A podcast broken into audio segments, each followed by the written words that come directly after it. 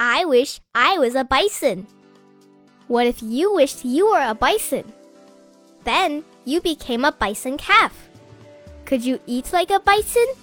Bathe like a bison? Live in a bison family? And would you want to? Find out!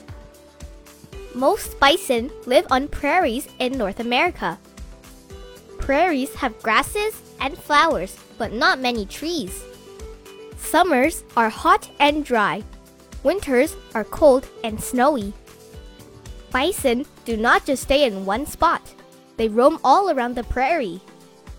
Adult female bison are called cows. Young bison are called calves. Cows and calves live together in groups called herds. Adult male bison are called bulls. Bulls live together in separate herds. A bison mom has a calf each spring. Calves can stand up and walk just a few minutes after being born. A bison calf stays near its mom for almost a year. It drinks her milk and cuddles against her thick fur.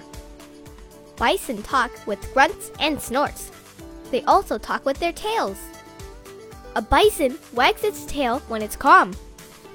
When a bison is angry or scared, its tail stands up straight.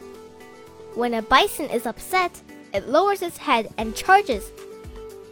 It will smash its head into anything that bothers it.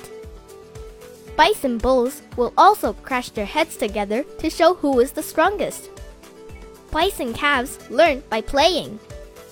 They push their heads together and charge each other for fun. Bison calves love to run. Running helps them grow strong and fast. Bison calves must be fast to keep up with their herd. A herd will run suddenly to escape from wolves or bears. This is called stampeding. Bison eat grass, lots and lots of grass. This is called grazing. It is easy to graze in the summer. In the winter, bison must find grass under deep snow. They sweep their heads from side to side to move the snow off the grass. Bison don't use soap and water to get clean. They take dust baths. Rolling in the dirt helps bison get rid of bugs and shed itchy fur. This is called wallowing. A bison calf is born with red fur. Within a few months, its fur begins to grow darker. A calf will also start to grow horns and a hump on its shoulders. Male bison have bigger horns and shoulder humps than females.